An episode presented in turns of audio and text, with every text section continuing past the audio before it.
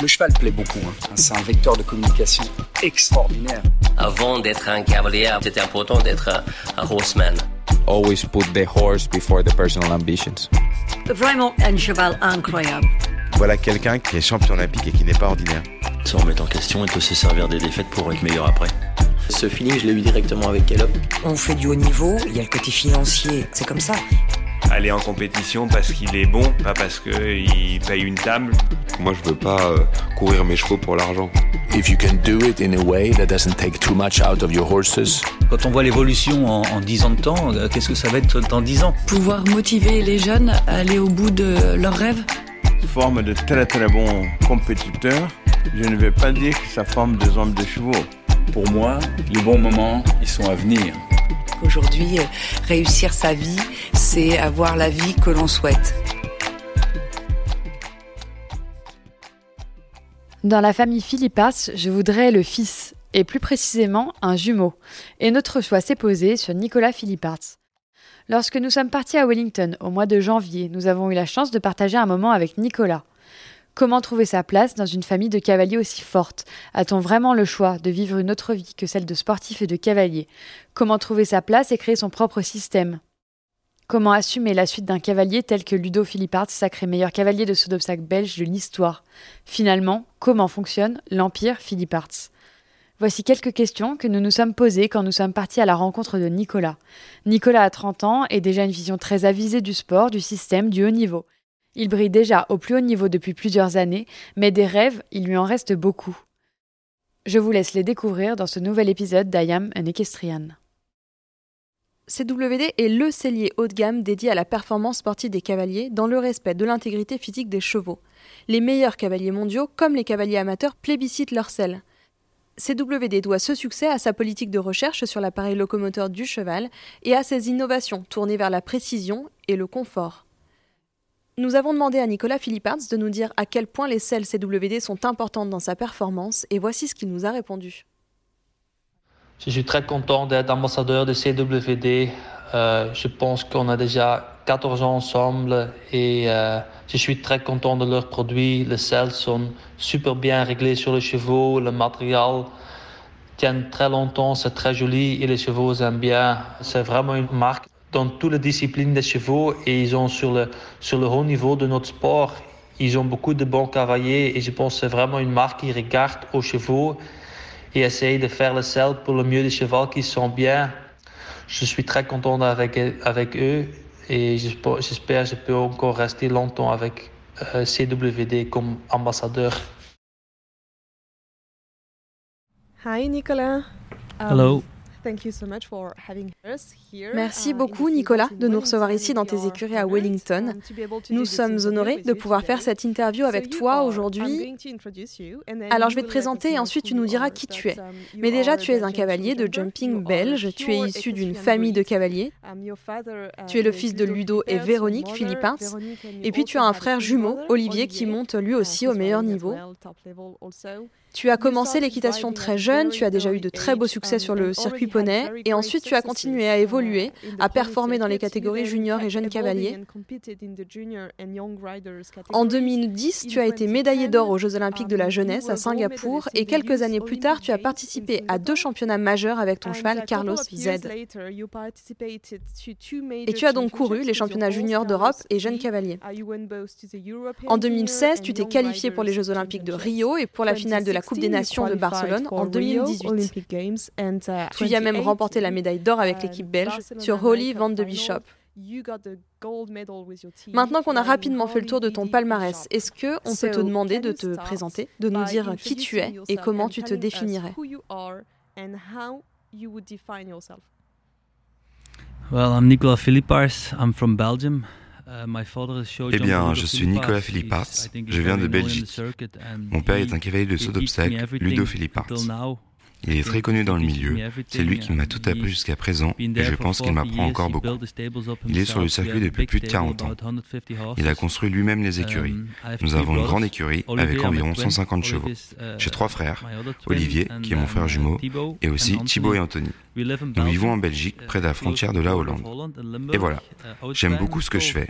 Je vais chaque semaine au concours et je pense que j'aime ce que je fais. Et quand on peut faire ce qu'on aime chaque semaine, c'est vraiment génial. Alors Nicolas, à quoi ressemblait ta petite enfance? À quoi rêvait le jeune Nicolas lorsqu'il avait une dizaine d'années? Eh bien, j'ai commencé à monter vraiment jeune. Quand j'avais 5 ou 6 ans, j'allais voir mon père dans les grands concours. J'allais à Aix-la-Chapelle et sur les grands championnats. Et bien sûr, quand on a la chance de voir ça en étant jeune, on commence à rêver soi-même de faire ça un jour. J'allais avec ma mère sur les concours et parfois je m'asseyais devant mon père sur le cheval et finalement je n'ai jamais rien connu d'autre. Mais j'ai essayé beaucoup de sports différents. J'ai fait du tennis, du football, de la natation. Mais à la fin, je revenais toujours au cheval. Mon père a fait les choses intelligemment parce que quand j'étais très jeune, j'avais déjà de bons poneys. Nous avions un poney Shetland qui s'appelait Fritz. Ça a commencé avec ça. Il était trop cool. Et puis, j'ai eu un poney B, Nico, celui avec lequel j'ai commencé à sauter en fait. C'est comme ça que je suis tombé dedans. Je n'ai jamais vu autre chose. Nous avions les chevaux à la maison et mon père était toujours là sur place, avec mon oncle Johan. Il m'a aussi beaucoup aidé au départ, car mon père montait à haut niveau. Donc le week-end, c'est Johan et ma mère qui m'accompagnaient au concours, et mon père venait lorsqu'il pouvait. C'est un peu comme ça que ça a commencé. Et oui, jusqu'à présent, je n'ai jamais regretté d'avoir pris la décision de devenir cavalier professionnel. J'aime ce que je fais. C'était donc euh, inévitable pour toi de devenir cavalier professionnel? Est-ce que tu penses qu'à un très jeune âge, tu savais déjà que tu serais professionnel un jour, ou est-ce que c'est arrivé euh, plus tard, le moment où tu as décidé que tu deviendrais aussi cavalier professionnel? Comme je l'ai dit, je n'ai jamais vu autre chose. Il était donc un peu évident que je fasse ça. Mais à la fin, il faut aussi que ça marche. Vous devez travailler dur pour ça. Et je pense que mon père a joué un rôle très important. Mon père et ma mère aussi. Je pense que dans les mauvais moments, ma mère était toujours là pour vraiment me soutenir. Et mon père, il s'est vraiment formé un cavalier et il a su me créer un bon système pour pouvoir atteindre le haut niveau. La décision, je l'ai prise assez tôt. On a fait un sport-études en Belgique. Donc la décision pour Olivier et moi de vouloir se lancer réellement, de faire notre vie professionnelle dans le saut d'obstacles et d'être entouré de chevaux a été prise assez tôt parce que nous aimions vraiment tout ça, le concours et les chevaux. Est-ce que tu peux nous parler des grandes étapes de ta carrière, celles qui t'ont amené là où tu en es aujourd'hui et peut-être aussi les personnes qui t'ont aidé à y parvenir?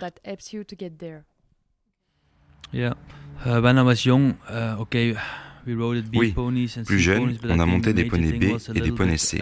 Mais je pense que les choses sérieuses ont commencé quand on est passé sur des poneys D. J'ai eu un très bon poney, Top Tiara de Luna. C'était l'ancien poney de Judy Al Melchior, et mon père a trouvé un moyen de l'acheter. À partir de là, ça a vraiment commencé. Avant, nous allions toujours à beaucoup d'événements plus loisirs. Et le début des poneys pour moi n'a pas été si facile. J'avais du mal à voir mes distances et j'oubliais parfois mes parcours. Heureusement que mes parents étaient là. Nous allions en voiture les week-ends, tous les week-ends à un concours. Et soit je me trompais de parcours, soit je faisais un mauvais tour. Ce n'était pas toujours facile, c'est sûr, surtout en hiver. Quand j'ai eu Top Cara Luna, c'est là que les choses ont pris un tournant différent. C'est un poney incroyable. Elle m'a beaucoup appris. Et nous sommes allés au championnat d'Europe. Je pense que c'était peut-être en 2006 ou 2007. Et ensuite, nous avons obtenu la quatrième place avec l'équipe, avec mon frère, et la quatrième place en individuel. On était propriétaire de quatre poneys de l'équipe de ces championnats d'Europe. Ensuite, plusieurs ont été vendus, mais ça a vraiment été une étape majeure. Et puis, quand j'avais environ 14 ans, j'étais déjà assez grand et je ne pouvais plus vraiment monter à poney. Donc, j'ai commencé les juniors. C'est une belle époque. J'ai commencé les juniors avec Jekyll, un petit alzan. C'était en fait un grand poney et il m'a appris à sauter des épreuves plus importantes. Après ça, je suis allé à Prague au championnat d'Europe avec Quincy De Rossi. Lui aussi, c'était un très bon cheval. On a toujours eu une écurie assez fournie et mon père a toujours réussi à avoir des chevaux. Cela dit, il fallait aussi faire des affaires et la plupart du temps, mes bons chevaux étaient vendus après les championnats d'Europe. Mais il s'est toujours assuré de m'en trouver d'autres. Quelques années plus tard, je suis allé au championnat d'Europe junior à Prague, mais j'étais un peu trop jeune. Le premier jour, ça s'est super bien passé. J'ai fini deuxième. Mais après, je ne me suis pas qualifié pour la finale. Ensuite, j'ai trouvé un très bon cheval qui s'appelait Nob de Virton. Il était vraiment sur l'œil. Il était très respectueux, mais très compliqué. C'était un très bon cheval, et c'était avec lui que j'ai gagné ma première médaille individuelle. C'était à Hofstorp. Je pense que c'était en 2009 ou quelque chose comme ça. Je prends la deuxième place en individuel avec Noble, et ensuite on s'était mis d'accord que mon père commencerait à le monter. Je pense que c'était l'année avant Kentucky. On avait prévu que je laisse Noble à mon père pour qu'il puisse essayer de se qualifier pour les Jeux équestres mondiaux. Il a donc récupéré le cheval, il a fait un très bon parcours, mais à la fin, il n'a pas pu aller à Kentucky. Et je pense qu'il a été vendu peu après ça.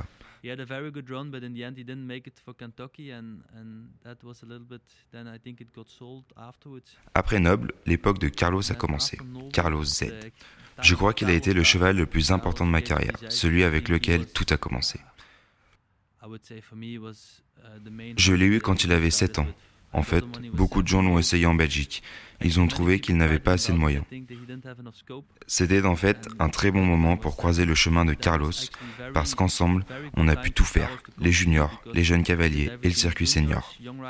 Finalement, c'est avec lui que tout a commencé. Avec Carlos, je suis notamment allé à Jardy pour les championnats d'Europe junior. Là-bas, mon frère a emporté l'or en individuel et je pense que nous avons obtenu une médaille de bronze par équipe. Carlos devait avoir à cette époque 9 ou 8 ans, 9 ans je dirais. Et l'année suivante, c'était les championnats d'Europe jeunes cavaliers. Carlos finit médaille d'or en individuel et en équipe. Et l'année suivante, je crois qu'il a gagné le Grand Prix de Falsterbo avant d'être vendu. Mais je pense que ce cheval m'a donné des souvenirs fantastiques. J'ai fait la Coupe des Nations à Rome en équipe avec mon père, mon frère et Joss Lansing. On a aussi couru Lisbonne ensemble. C'était la première fois à l'époque où il y avait encore une Coupe des Nations à Lumen. Et pour les cavaliers belges, c'était la coupe la plus importante de l'année. J'étais encore très jeune et j'ai fait ma première Coupe des Nations là-bas. Carlos a signé le seul double sans faute de l'équipe belge. C'était vraiment incroyable. En 2012, il a gagné le Grand Prix à Falsterbo et voilà, ensuite il a été vendu. which was fantastic. And then in 2012, he won the, the Grand Prix in Falsterbo, and afterwards he got sold. So. Est-ce que tu t'entraînes exclusivement avec ton père ou alors est-ce que tu as eu d'autres entraîneurs ou est-ce qu'il y a d'autres personnes qui t'ont encadré ou inspiré euh, pendant ton parcours um, je ne suis jamais parti ailleurs pour une longue durée, mais j'ai toujours eu des soutiens extérieurs. J'ai fait un stage avec Marcus Henning, je suis allé chez Ludger Berbaum pendant quelques jours, je me suis entraîné avec Christian Allman et il y en a d'autres. Je pense qu'il est très important en tant que de trouver le meilleur pour soi-même. Il ne faut pas copier les meilleurs cavaliers du monde, mais ils peuvent toujours vous aider d'une manière ou d'une autre. Il faut essayer de trouver leurs points forts. Je suis donc allé voir de nombreux cavaliers différents et j'ai beaucoup appris de chaque système et de chacun de ces cavaliers. Mais mon père a principalement été présent. Je pense qu'il m'a beaucoup appris. Il m'a toujours dit, tu dois aller au paddock et observer, regarder ce qu'ils font, comment ils le font, et tu peux apprendre beaucoup de choses en faisant ça. On peut presque apprendre plus au paddock qu'en piste, en regardant comment les meilleurs cavaliers du monde détendent, comment ils échauffent leurs chevaux, comment ils sautent. C'est ce que j'ai toujours fait. J'ai lu que ton père avait été euh, sacré meilleur cavalier belge de l'histoire euh, suite à tous les succès qu'il a pu connaître. Et tu nous as dit, toi, qu'il t'avait tout appris.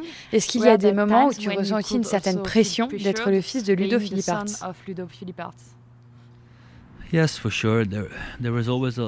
oui, évidemment. Il y a toujours eu beaucoup de pression parce qu'on attend toujours de vous que vous soyez comme votre père.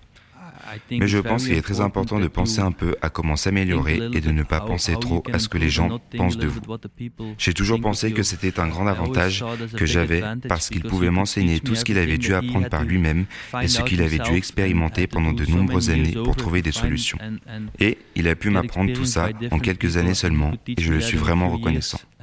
Pour être honnête, la plus belle partie de la carrière de mon père a eu lieu avant ma naissance. J'ai commencé à réaliser tout ça après, mais je me souviens qu'il est allé à Sydney et à Athènes. J'y étais allé moi-même aussi, mais avant ça, je n'ai jamais vraiment vu ses succès. Je ne l'ai vu qu'à la fin de sa carrière. Mais la plupart des victoires, je ne les ai vues qu'en vidéo. Je n'étais pas encore là pour y assister.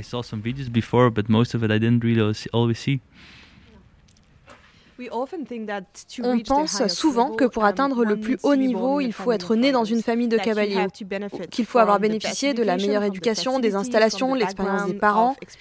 Est-ce que tu penses qu'aujourd'hui, en 2023, on peut encore devenir cavalier professionnel en partant de zéro? Ben, je pense que c'est un gros avantage. Quand on vient d'une famille de cavaliers, ça aide vraiment et c'est un gros avantage. Mais d'un autre côté, on voit aussi des exemples de cavaliers qui n'avaient pas du tout ce profil-là, comme Jérôme Guéry, dont les parents n'étaient pas du tout dans les chevaux et qui est devenu vice-champion du monde. Je veux dire, il y a toujours un moyen, si vous travaillez dur, si vous le voulez vraiment, je suis sûr que vous pouvez y arriver aussi et essayer de trouver une écurie professionnelle où aller travailler, ou aller quelque part où vous pouvez apprendre. Ce n'est pas facile, mais je pense que quand on veut, on peut. Donc c'est possible. Tu nous disais un peu plus tôt que ton père savait fabriquer des cavaliers. Alors la recette, c'est quoi oh, Je crois que mon père est un vrai sportif, donc bien sûr, il place toujours la barre très haut. Il ne se satisfait pas facilement et forcément, ça n'a pas toujours été simple. Mais d'un autre côté, ma mère était là pour trouver le juste milieu. Je pense qu'en tant que sportif, on doit toujours chercher à repousser nos limites et à ne pas se satisfaire trop vite d'une performance. Il faut toujours vouloir faire plus et devenir meilleur. Et là-dessus, mon père nous a vraiment inspirés. Tu as été complètement immergé dans cette vie au milieu des chevaux et on peut se demander si le fait de partager cette vie-là avec toute ta famille n'a pas été à un moment donné la raison pour laquelle tu t'es impliqué aussi fortement dans le sport. Est-ce que tu penses que l'équitation peut devenir un mode de vie aussi fort si finalement il n'est pas partagé en famille?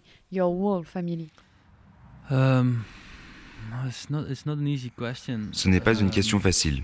Comme je l'ai dit, c'est vrai que quand il faut apprendre à monter, si notre famille est déjà dans le milieu, ça rend les choses beaucoup plus faciles. Mais il y a aussi plein d'exemples qui ont prouvé que même sans être issu d'une famille de cavaliers, c'est possible. Bien sûr, ça aide beaucoup. Dans notre famille, tout le monde monte. Mes cousins, mes frères. Et de se retrouver à concourir contre son frère, ça pousse à vouloir être meilleur, à faire plus tout le temps. Si vos parents ne sont pas du milieu, c'est moins facile. Mais il y a plein d'exemples de parents qui n'étaient pas dans le milieu et qui ont encouragé leurs enfants, qui sont devenus des cracks cavaliers aussi. Donc oui, c'est possible.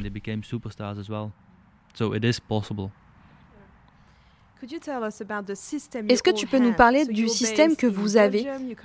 Vous êtes donc basé en Belgique, mais tu viens aussi euh, un peu ici à Wellington, tu voyages beaucoup, tu participes souvent à des étapes du Global Champions Tour. Um, comment est-ce que tout ça est organisé dans votre famille et euh, dans l'équipe? Comment est-ce que vous travaillez?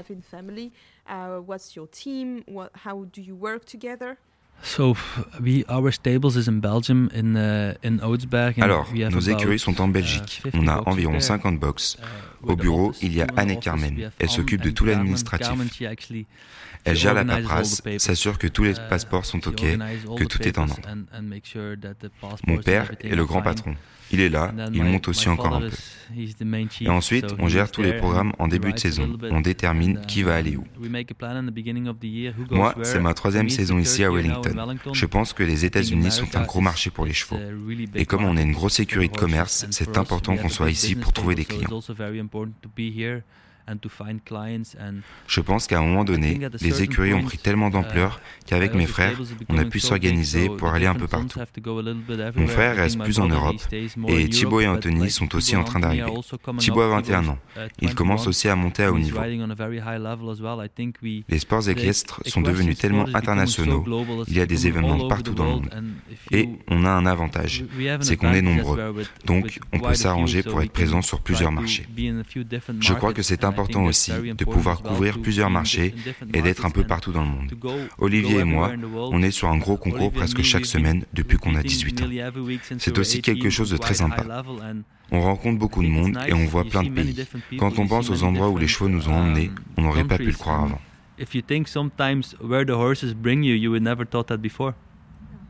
Uh, tu viens de nous détailler le chemin idéal que pourrait suivre un cavalier de concours. Tu as suivi le circuit poney, tu es ensuite passé à cheval, tu as commencé les championnats euh, en junior, participé à ta première Coupe des Nations en 2011 et la même année tu, faisais ta première Coupe senior. Uh, Est-ce que tu penses que d'avoir suivi cette logique a aussi été pour toi finalement l'une des clés de ton succès?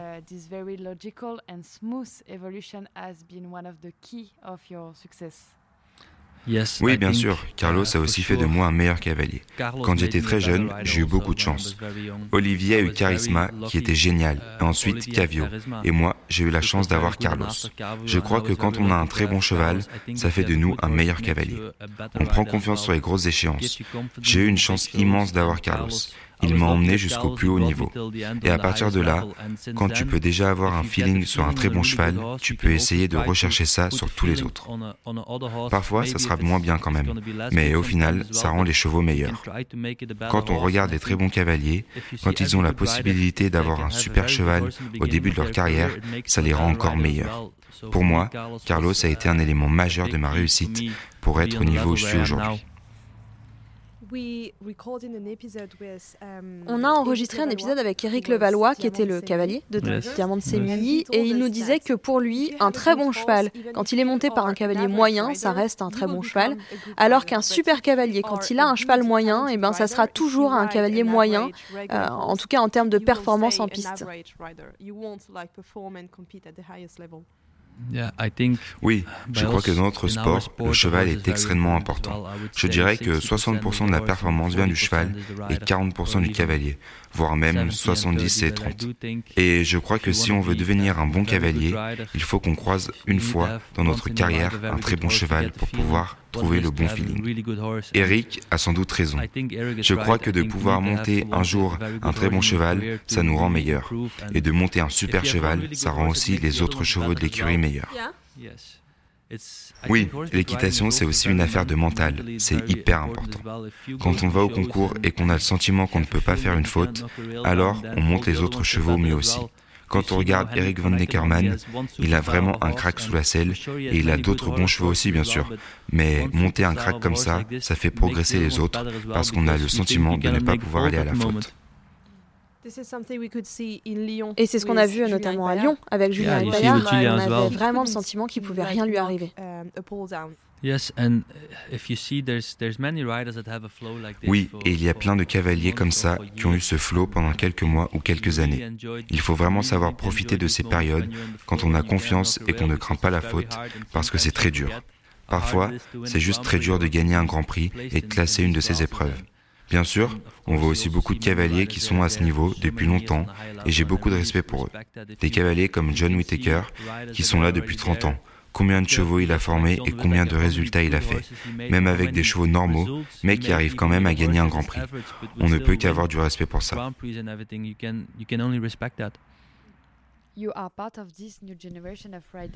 Tu fais partie de cette génération de cavaliers avec ton frère Olivier qui incarne vraiment les sports équestres d'aujourd'hui avec toutes leurs facettes. Comment est-ce que tu perçois l'évolution de ce sport depuis 10 ou 20 ans et finalement comment est-ce que tu vois l'avenir?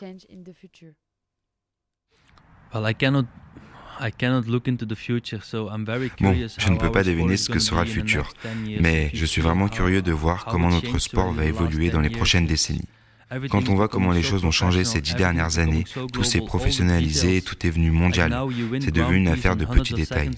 Aujourd'hui, on gagne ou on perd un grand prix pour quelques centièmes. Et si on prend l'exemple de la Belgique, la jeune génération est vraiment en train d'arriver. Je ne fais plus vraiment partie des jeunes maintenant. J'ai pris un peu d'âge. Mais si on regarde Gilles Thomas, Thibaut Spitz, mon frère Thibaut Philipparts, leur motivation, je pense que c'est vraiment bien. Je suis impatient de voir comment ça va bouger.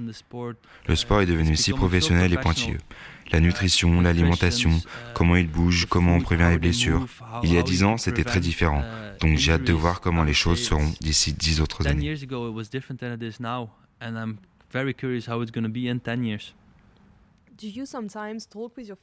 Est-ce qu'il t'arrive de discuter avec ton père pour euh, chercher à comprendre un peu le décalage qu'il y a entre le sport que tu pratiques toi et celui qu'il a pratiqué lui à l'époque, pour obtenir un peu son récit de comment a été le sport de sa génération? Yeah, okay. Oui, bien sûr. À l'époque, c'était aussi très difficile de gagner, mais les parcours étaient différents, les chefs de piste étaient différents, le matériel était différent. Je crois quand même que les stars de l'époque comme John Whittaker et Milton, je pense qu'ils gagneraient des grands prix encore aujourd'hui. Je pense que ça, ça n'a pas changé. Mais les obstacles, les sols, tout, tout est devenu beaucoup plus professionnel. Il y a 10 ans ou 15 ans, on pouvait peut-être gagner un Grand Prix avec 3 secondes de différence. Maintenant, c'est des centièmes de seconde. Parfois, il y a même deux vainqueurs ex aequo avec exactement le même chrono. C'est dingue quand on y pense. Et en parlant d'évolution du sport, il faut aussi qu'on parle du nombre croissant de compétitions chaque semaine, de la place de l'argent. Um, Toi, tu fais partie d'une équipe du Global Champions Tour. C'est un circuit assez récent et tu es dans l'équipe Stockholm Hertz. Que penses-tu de l'apparition de ce nouveau format, de ce circuit? Est-ce que tu ne crois pas que ça peut aussi nous mener vers un sport plus élitiste encore?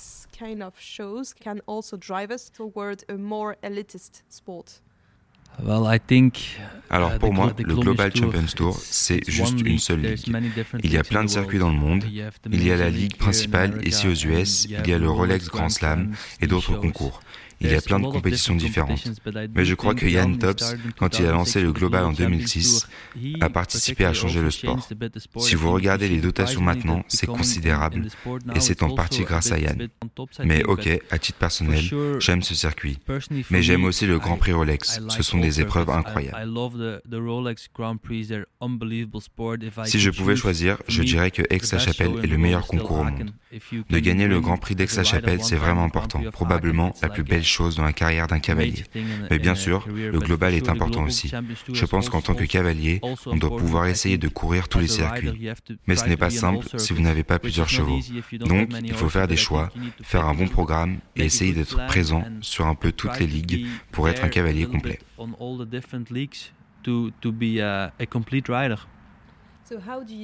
Comment est-ce que tu fais, toi, pour gérer ça, pour gérer tes chevaux, pour savoir à quelle compétition tu dois aller, quel est l'objectif de ta saison, l'objectif pour tel ou tel cheval.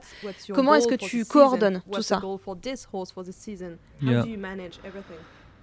En fait, c'est en quelque sorte un travail d'équipe. J'ai des grooms géniaux, des personnes fantastiques dans l'équipe aux écuries. Et ensemble, avec mon père, on fait le programme. On a beaucoup de chevaux, donc si un cheval se blesse ou si un cheval est un peu dans une période creuse, en moins bonne forme, on peut s'adapter. Avec les chevaux, il faut toujours s'adapter. Tout peut changer tellement vite. Mais si vous avez quelques bons chevaux, alors vous pouvez faire un programme. Avant, la plupart du temps, avant de commencer à venir ici à Wellington, j'allais à Oliva au début de l'année avec les chevaux. On allait beaucoup à la mer avec les chevaux d'âge, ça leur redonnait un coup de fraîcheur. Et on faisait des petites épreuves et on regardait un peu où ils en étaient. Certains partent là-bas et reviennent en super forme. D'autres ont besoin d'un peu plus de temps. Je crois qu'il faut vraiment s'adapter à chaque cheval et savoir leur laisser du temps. Donc, euh, comment dire?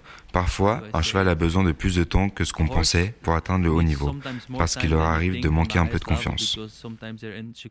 Il faut vraiment prendre son temps avec chaque cheval pour en tirer le meilleur. Et dans ce sport, c'est pas toujours facile de pouvoir laisser au cheval le temps dont il a besoin pour être prêt à évoluer. Tu fais partie d'une nation euh, très forte dans le saut d'obstacles. Ces dernières années, la Belgique n'a pas été en reste hein, dans les grands championnats ou les gros événements. Est-ce que tu penses que c'est un pays qui donne sa chance aux jeunes cavaliers pour qu'ils pour pour qu'ils puissent se révéler dans des gros championnats? Oui, pour moi c'est sûr. Uh, la Belgique est un pays qui essaye vraiment de promouvoir la jeune génération et les cavaliers qui arrivent. Comme je le disais, on a de la chance. Il y a beaucoup de très bons cavaliers et c'est aussi parce qu'il y a beaucoup de concours et de circuits différents. Ça donne plus d'opportunités aux jeunes cavaliers et aux nouveaux couples pour avoir une sélection. Avant, il y avait moins de concours et c'était les cavaliers du top 30 ou top 50 qui allaient sur ces concours. Maintenant, il y a tellement de concours l'été, c'est vraiment bien. Il y a beaucoup plus de concours et beaucoup plus de 5 étoiles. Donc, si vous avez un jeune cheval ou si vous êtes jeune et nouveau sur le circuit, vous avez plus de chances d'être vu maintenant qu'il y a 5 ou 10 ans. Donc, je pense que c'est vraiment positif. Est-ce que c'est important pour toi de porter les couleurs de ta nation? Est-ce que ça a toujours été une motivation comme ça l'était pour ton père? Oui, c'est certain, à 100%. J'adore monter pour mon pays et je pense qu'une Coupe des Nations, c'est encore la plus grande satisfaction pour un cavalier. De pouvoir courir une coupe avec son équipe et représenter son pays. Je me sens très belge et je veux vraiment que ça continue comme ça.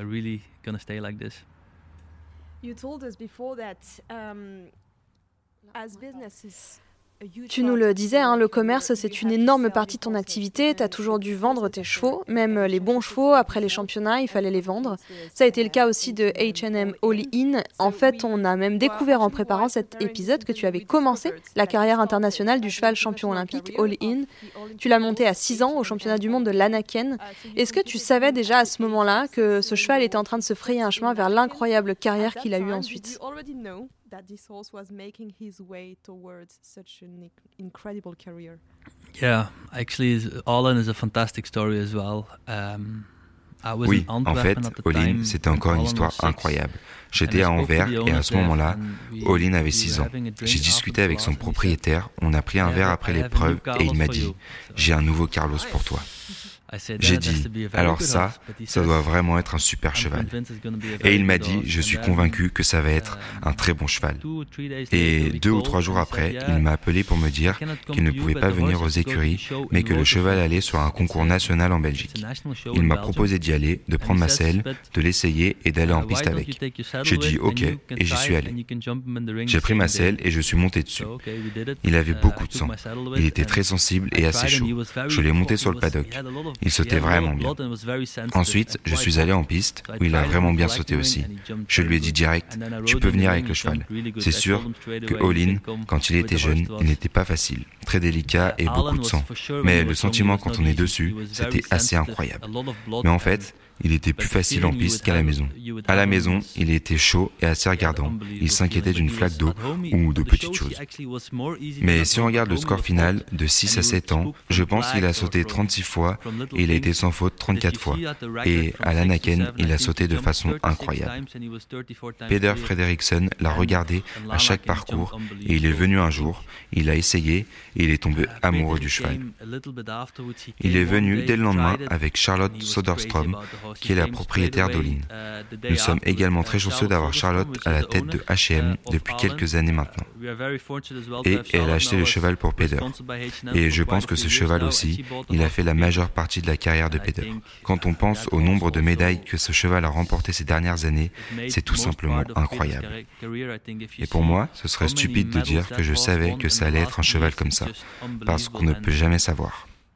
Je savais que c'était un très bon cheval, mais comme je l'ai dit, nous avons un système, donc nous devons vendre des chevaux. Mais que ça allait être un cheval comme ça, je ne pense pas que tu puisses le savoir. Vous ne pouvez pas savoir qu'un cheval va être aussi bon. Quand un cheval gagne plus de 6 médailles, on ne peut jamais savoir qu'ils sont aussi bons.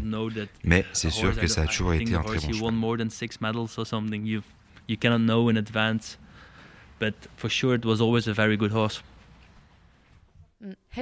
Il y a huit ans, euh, en 2015, Olivier et toi, vous avez commencé à monter sous les couleurs de votre sponsor principal, la marque suédoise de vêtements, H&M. Est-ce que tu peux nous expliquer ce que le support d'une marque comme H&M t'apporte dans une équipe composée notamment euh, de Peder Fredriksson et de Malin Bayer-Johnson Um, eh bien, H&M, nous avons commencé, je crois, en 2015. J'ai beaucoup de chance qu'Olivier et moi, nous puissions être des ambassadeurs pour H&M. C'est une entreprise fantastique et c'est vraiment agréable de les représenter. Et les gens d'H&M, ils sont proches de la famille maintenant. On rigole beaucoup, on a fait des team building et d'être avec Malin et avec Peder dans l'équipe, ça fait de toi aussi un meilleur cavalier. C'est un très bon esprit d'équipe. Quand il y a un concours à Stockholm ou Göteborg, on passe beaucoup de temps ensemble et on fait souvent des shootings d'équipe et on s'amuse beaucoup. Et je pense que nous sommes très chanceux d'avoir une entreprise aussi massive derrière nous avec des gens si sympathiques.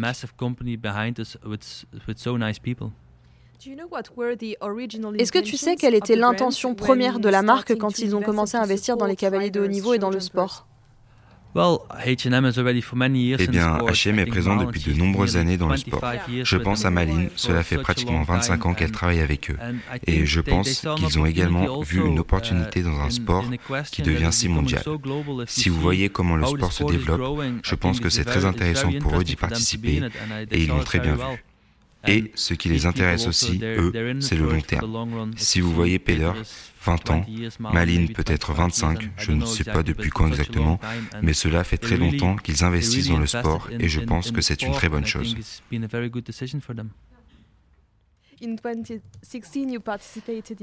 En 2016, tu as participé à tes premiers Jeux olympiques à Rio avec Silver Star et les choses ne se sont pas déroulées exactement comme tu l'avais espéré, puisque tu as été disqualifié après le premier tour des individuels. Après ça, des articles dans la presse ont été publiés euh, et tu as déclaré dans un communiqué Aujourd'hui, certaines personnes me font passer pour un tortionnaire, mais cela me fait très mal. La relation entre le cheval et le cavalier est très intense. Silver, Star et moi sommes une équipe, nous faisons tout ensemble et nous avons besoin euh, l'un de l'autre. Aujourd'hui, on sait que le sport, aujourd'hui, on sait que les sports équestres sont très menacés par les associations de protection animale. Comment est-ce que tu vois l'avenir par rapport à ça Et toi, quelles sont les valeurs que tu essayes de défendre à travers ton sport et ta pratique de la compétition?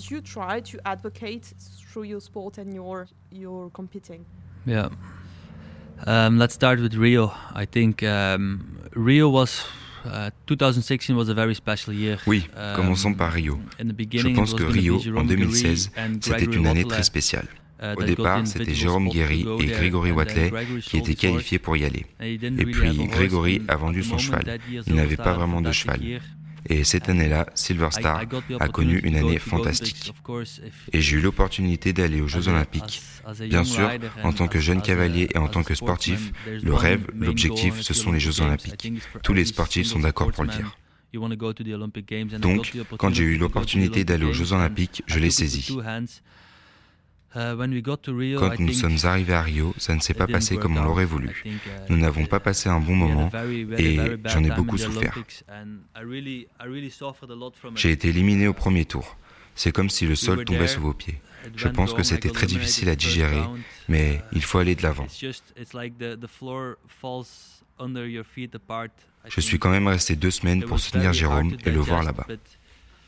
Quand je suis rentré, je n'étais plus motivé. Je n'avais plus envie de monter. Mais à ce moment-là, vous voyez aussi vraiment qui sont vos amis et qui sont ceux qui vous soutiennent vraiment. Mes vrais amis et ma famille m'ont vraiment soutenu.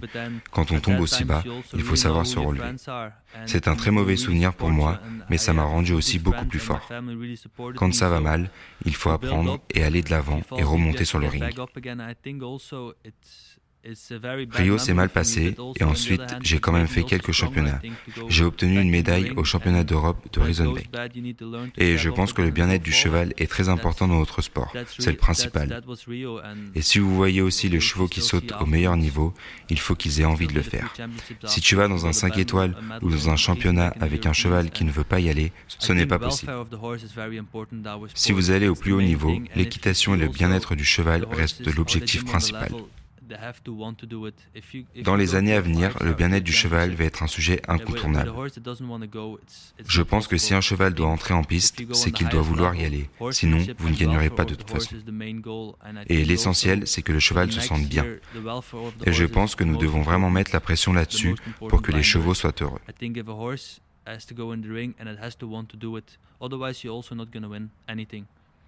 Si vous venez dans nos écuries, c'est comme un spa 7 étoiles pour les chevaux. Ils sortent beaucoup, ils vont au paddock. Je pense qu'ils sont très heureux. Mais ils ont aussi besoin d'être heureux, sinon ils ne feront jamais ça pour vous. Si un cheval n'est pas heureux, il ne vous donnera jamais assez en piste. But they also need to be happy, otherwise they're never do that for you. If a horse is not happy, he's not give the, the last bit course either. Alors Nicolas, tu n'as que 29 ans et tu voyages déjà chaque semaine à travers le monde pour disputer les plus belles compétitions. Est-ce que tu as toujours rêvé de vivre cette vie? Et puis comment est-ce que tu vois ton avenir dans les dix prochaines années? Oui, bien sûr, j'ai toujours rêvé de ce que je fais aujourd'hui. C'est comme je l'ai dit, si vous pouvez faire chaque jour ce que vous aimez faire, il n'y a pas de meilleur travail. Et j'ai eu de la chance. J'ai commencé très tôt et j'espère qu'il me reste encore quelques années. Je vais tout faire pour progresser et un jour être le meilleur cavalier. Je rêve bien sûr de médailles dans les grands championnats. C'est un objectif et j'espère qu'un jour j'y arriverai.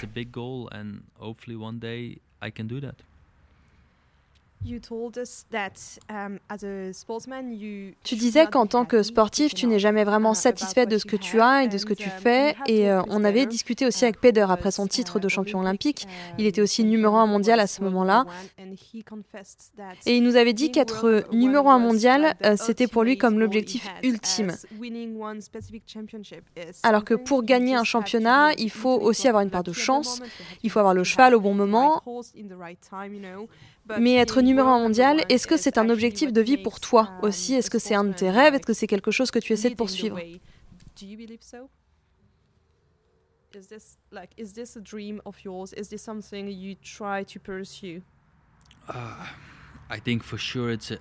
Je pense bien sûr que c'est un rêve d'être un jour numéro un mondial, mais je préfère avoir une médaille aux Jeux olympiques ou aux championnats du monde. Je pense que c'est aussi une grande réussite. Je préfère avoir une médaille dans un championnat que d'être numéro un mondial. Mais numéro un mondial, ça montre forcément que vous êtes le meilleur cavalier du monde. Mais pour cela, il faut tout un système. Vous avez besoin de nombreux chevaux différents, de nombreux très bons propriétaires. Cela signifie beaucoup d'être numéro un mondial. Je crois que c'est aussi un grand rêve, car cela signifie que vous êtes un cavalier complet et que vous avez une très bonne structure et un système derrière vous avec de nombreux propriétaires, de bons grooms. Ça prouve que vous êtes un cavalier incroyable.